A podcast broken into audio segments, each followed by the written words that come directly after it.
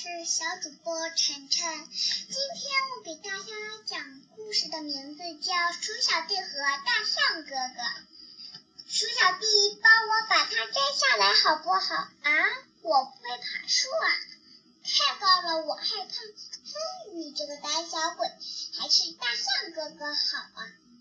那那么高的地方也够得着，那么远的地方也看得到，还是个大力士。